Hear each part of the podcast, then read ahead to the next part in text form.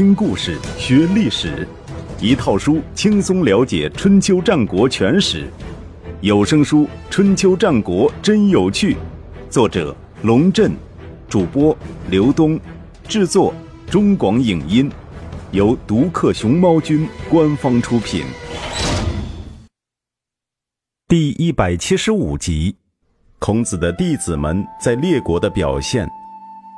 回顾春秋时期的历史，开始是王室衰落，群雄并起，郑庄公纵横河洛，俨然成霸。接着，齐桓公、楚成王、晋文公相继兴起，尊王攘夷，各领风骚数十年。此后，晋国控制中原，楚国独霸南方，晋楚争霸成为主题。天下诸侯或从晋，或从楚，或摇摆不定。虽然战争不断，却保持了长期相对的稳定。再后来，晋国衰败，楚国失势，齐国短暂复兴，吴国昙花一现，越国异军突起，天下的秩序再度被打乱，似乎又回到了当初的混沌状态。公元前四八八年春天，齐景公去世一年之后，宋国入侵郑国，理由是郑国背叛了晋国。这个借口很牵强。要知道，当年齐景公与晋国争霸，宋国和郑国都投入了齐国的阵营，宋国凭什么惩罚郑国呢？很显然，宋国并不是想讨好晋国，而是想趁乱而起，独树一帜。同年秋天。宋国又入侵了曹国，曹国遭到入侵完全是自找的。曹伯姬阳爱打鸟，有个叫做公孙强的乡下贵族投其所好，打到一只白雁献给他，而且跟他说打鸟的技巧，讲得头头是道。姬阳一高兴，就封公孙强做了司城。公孙强大约是脑子进了水，当上司城后，成天给姬阳献计献策，鼓励他当中原的霸主。姬阳竟然也信了，于是不再去晋国朝觐，也不买周围各国的账。宋景公抓住这个借口，派兵入侵曹国，讨其不敬之罪。同年冬天，郑国为了救援曹国，派兵入侵宋国。这一牵制战略很有效，宋景公不得不回师保卫商丘。公孙强看到宋军撤走，一下子犯了贱，不但不暗自庆幸，反而命令士兵们在城墙上肆意辱骂。宋景公大怒，命令部队回头猛攻，很快将城池攻破，俘虏了姬阳和公孙强，曹国就此灭亡。公元前四八六年春天。郑国派兵进攻宋国的雍丘，也就是今天河南省杞县境内。宋国派兵反击，全歼郑军，俘虏郑将贾章和郑罗，并乘胜追击，攻入郑国境内。宋国的动作终于引起了晋国的警惕。同年秋天，赵鞅准备出兵救援郑国，命杨虎算卦，得到的结果是不吉，于是作罢。宋景公的胆子越来越大，于公元前四八五年派兵入侵郑国。公元前四八三年冬天，又派大夫向朝伐郑。郑国当国韩虎率军反击，将项朝包围在炎帝。炎帝在今天的河南省境内。公元前四八二年春天，宋国派桓颓增援项朝，结果还没交战，汉达只传了一道命令。生擒桓颓者有赏，桓颓便逃跑了。项朝部也被郑军全歼。前面说过，桓颓很受宋景公宠爱，然而宠爱到了一定程度，便容易由爱生恨。当宋景公雄心勃勃想称霸中原的时候，桓颓的胆小表现使得他大为光火。更让他恼火的是，桓颓回国后丝毫不觉得愧疚。连宋景公的批评都不能接受，在这种情况下，宋景公下决心要除掉桓颓。公元前四八一年夏天，宋景公安排了一个饭局，要他的母亲，也就是宋国的太后，请桓颓吃饭，打算在席间埋伏刀斧手，置碑为号，将桓颓剁成肉酱。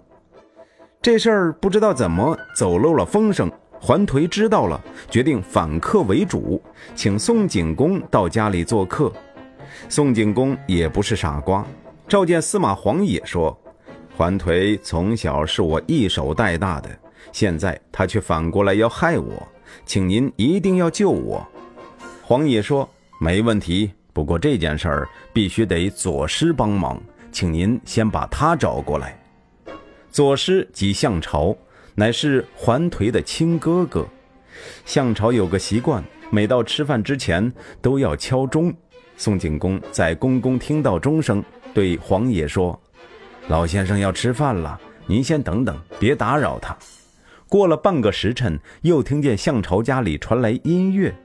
宋景公说：“他吃完了，您可以去了。”黄野于是驱车来到项朝家，说。今日寄人来报，在冯泽发现野鹿的踪迹，国君想邀请左师一同去打猎，但又怕左师没时间，因此派我私下来拜访，问问您意下如何？如果您愿意去的话，那就要快点儿因为国君准备出发了，请您坐我的车同去。项朝受宠若惊，欣然同往。宋景公见到项朝，将环腿要谋反的事儿告诉他。项朝一听，立刻跪伏在地上，不肯起来。黄野说：“您别紧张，国君请您来商议这件事儿，就是因为信任您。在这种大是大非的问题上，请您一定要认清形势，站在正义的一方。”宋景公也说。寡人知道左师必定很为难，但是上有皇天，下有列祖列宗，寡人是不得已才要对付桓颓的。项朝这才用颤抖的声音说：“桓颓不从君命，为祸宋国，我岂敢不为君命是从？”黄野就等这一句了，马上说：“那就请您留在宫中保卫国君。”将您的兵符交给我，由我来处理剩下的事。所谓兵符，就是调兵的凭证。项朝官居左师，并不掌握军权，因此这个兵符是用来调动项氏族兵的。黄野拿着兵符来到相府，命令项朝的家臣集合队伍，准备进攻桓颓。项朝的老家臣都不同意，但是年轻的家臣都说：“我们听从国君的命令。”最后，年轻人占了上风，于是发放武器、盔甲、装备足兵，向桓颓府上进发。桓颓的弟弟子奇得到消息，赶紧通知桓颓。桓颓马上命令集结队伍，想直接进攻公宫，打宋景公一个措手不及。他的另一个弟弟子车劝道：“您不能弑君，反而讨伐他，国人不会同意的，别自寻死路了。”桓颓于是逃到曹地。同年六月，宋景公派项朝进攻曹地，项朝久攻不克，担心宋景公怀疑，逃奔鲁国。后来曹地百姓起来反抗，桓颓逃奔魏国。据说宋景公曾经派人挽留项朝，项朝说：“夏臣罪大恶极，灭族都不为过。”如果您看在祖宗的份上，使项氏不绝于嗣，夏臣就十分感谢。至于夏臣本人，则不用再考虑了。值得一提的是，桓颓还有一个弟弟叫司马牛。史上一般认为司马牛也是孔丘的学生。桓颓失败后，赵国和齐国都召他去做官，但是他最终还是逃到了鲁国，并且后来就死在了鲁国。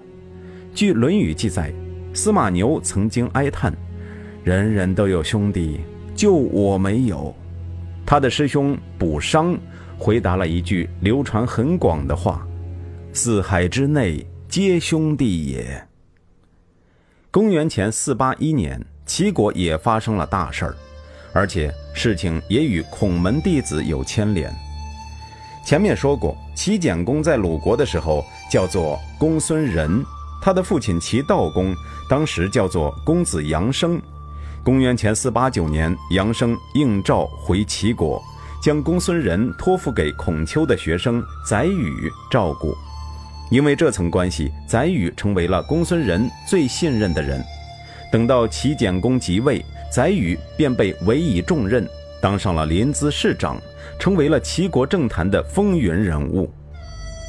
载宇长于雄辩，儒家讲究孝道，父母去世后要守三年之孝，不吃肉，不喝酒，不唱歌，不跳舞，不工作，不过性生活。载宇对此表示质疑。君子三年不行周公之礼，这礼不是崩了吗？三年不作乐，这乐不是坏了吗？旧谷吃完了，新谷上市，另起炉灶，也没什么不可以吧？孔丘听了问道：“那你觉得心安吗？”载予说：“安呢。”孔丘说：“你心安就行了。君子守孝期间，吃到肉也不知肉味儿，听到音乐也乐不起来，所以干脆不要那些玩意儿，没其他意思。”转头，孔丘便对人说：“载宇这家伙为人不仁，孩子出生之后前三年都是在父母的怀抱中度过的。守孝三年乃是天下通行的法则。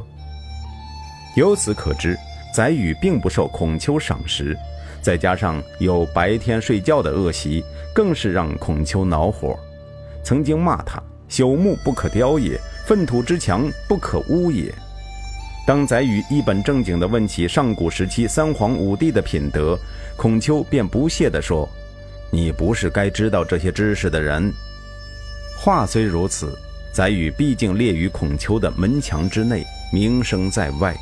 当时陈启已经去世，其子陈恒继承家业。陈恒对于宰予这位国君跟前的红人十分忌惮，常常有事没事跑到朝中去。名为探访，实为监视。大夫朱玉央看到这种情况，常对齐简公说：“陈恒和载宇二人不可并存，您要不依赖陈恒，要不依赖载宇，别摇摆不定。”齐简公不听。有一天晚上，载宇前往宫中办事，路上遇见陈逆杀人，便将他逮捕，带入宫中。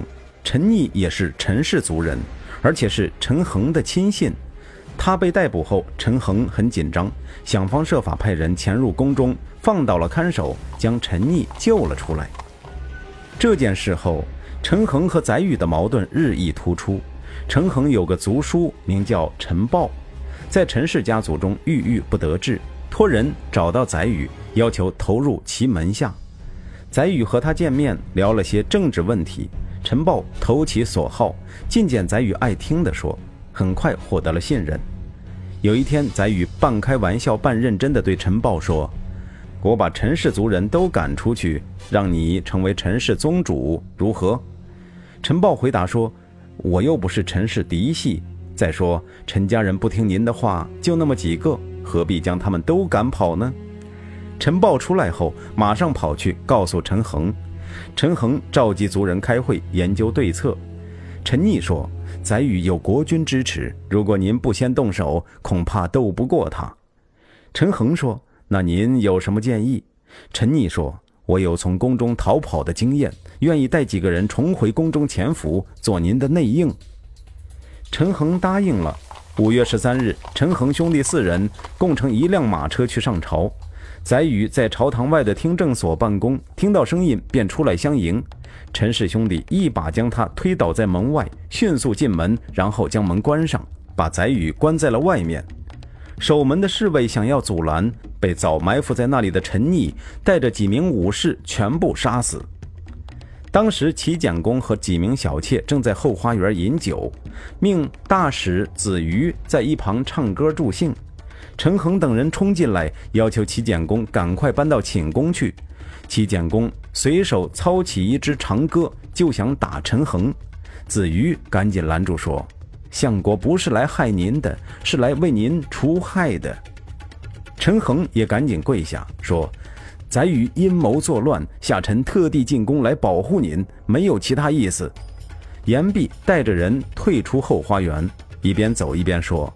看来国君很生我的气，我得赶快逃走，逃到鲁国、晋国都好。天下之大，何患无君？陈逆一听，立刻抽出剑拦在他身前，说：“像您这样优柔寡断，如何能成大事？这里的人谁不是陈氏子孙？您如果要逃，我现在就杀了您，还怕没有人领导我们吗？”陈恒盯着陈毅看了很久，说：“我明白了，你把剑拿开，你们马上召集陈氏族兵，准备战斗。”陈恒这道命令下达得很及时，没过多久，宫墙外就传来杀声，那是载宇召集的部队在准备进攻宫宫，抢回国军。陈恒带着宫内的侍卫登墙抵抗，载宇先是进攻大门，后来又进攻侧门，均无功而返。载宇正想堆积柴禾火攻，陈毅带着族兵赶到，双方大战一场。临淄的居民早就被陈家收买，加上对载宇这个外来的和尚天生反感，都跑出来帮助陈毅。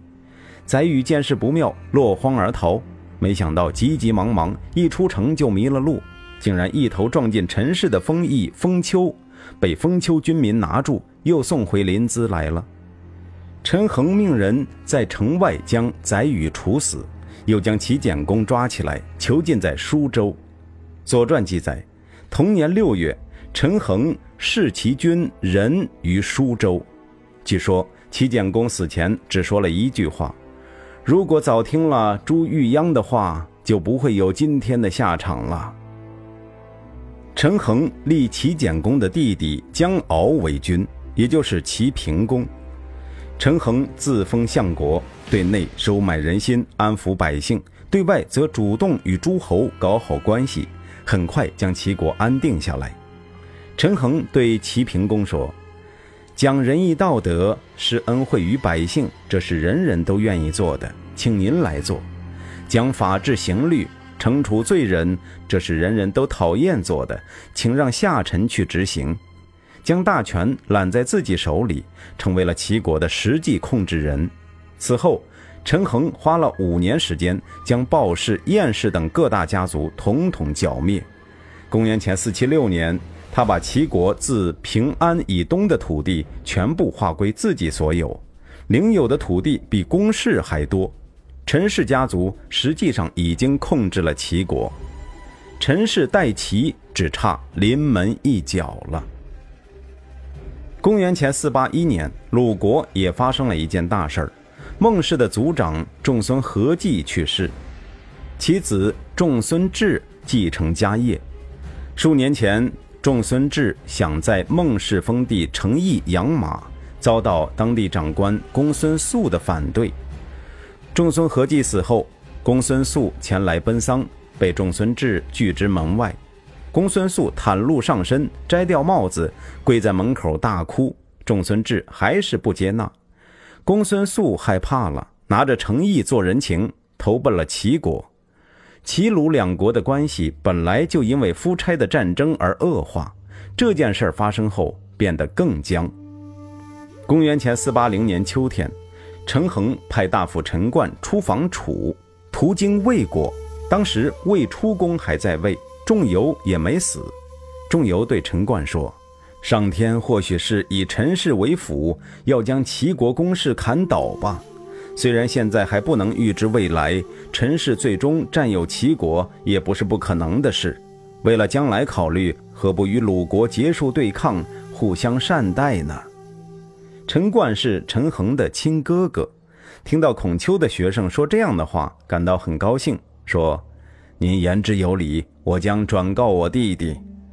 同年冬天，鲁国和齐国通过谈判实现了和平。鲁国派子服和和端木赐前往齐国访问，见到了公孙宿。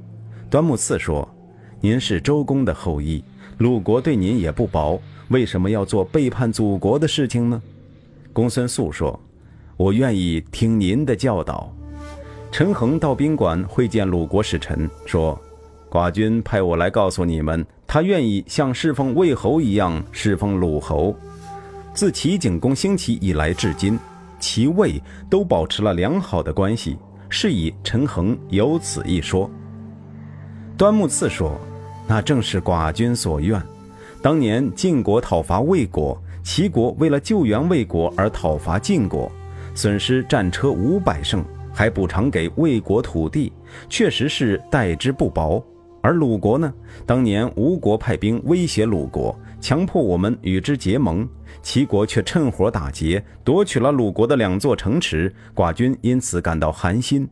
如果能够得以享受魏侯的待遇，寡君求之不得。这番话说的不卑不亢，绵里藏针。端木赐不愧是那个年代最杰出的外交家。陈恒听了之后很不好意思，主动向鲁国归还了诚意。此后，齐鲁两国关系逐渐升温。公元前四七八年，鲁哀公在仲孙至的陪同下访问齐国，在蒙城会见了齐平公。齐平公也许是做傀儡久了，连基本的外交礼节都不懂，竟然朝着鲁哀公行叩拜之礼。鲁哀公仅仅是回敬一一，在场的齐国官员都很愤怒，认为鲁哀公轻慢了齐平公。仲孙至出来解释。不是天子，寡君没法叩拜呀！一句话说的齐国人哑口无言。公元前四七四年，鲁哀公再度与齐平公相见，齐国人对几年前的事仍然耿耿于怀，编了一首歌，这样唱道：“鲁国人自己犯了错误，过了几年还不知觉，真是让人暴跳如雷。那都是因为他们迷信儒家的书，才造成了两个国家的忧患。”言下之意，鲁国人太拘泥于周礼，不知道灵活变通，以至于怠慢了齐侯，导致两国关系产生裂痕。鲁哀公没说什么，心里却对齐国人的强词夺理感到十分不快。三年之后的公元前四七二年，晋国派兵讨伐齐国，请鲁国出兵相助，鲁哀公便派大夫臧实带兵与晋军会合。一举攻下齐国的丙丘。同年秋天，鲁哀公立庶子公子荆为大子。据《左传》记载，公子荆的母亲地位低下，但是受到鲁哀公的宠爱。鲁哀公想立她为夫人，命祭祀官准备册封的礼仪。祭祀官回答：“没有这样的礼仪。”鲁哀公大怒，说：“立夫人是国之大礼，怎么可能没有？”祭祀官回答。厉夫人讲究门当户对，周公夫人是薛国公主，鲁惠公夫人是宋国公主。自鲁桓公以来，国君夫人全是齐国公主，这样的礼节是有的。如果把妾立为夫人，那还真没有。鲁哀公不听，还是立她做了夫人，又立公子荆为大子。因为这件事儿，国人都对鲁哀公产生了厌恶。但是鲁哀公并不在乎国人喜不喜欢，他有自己的算盘。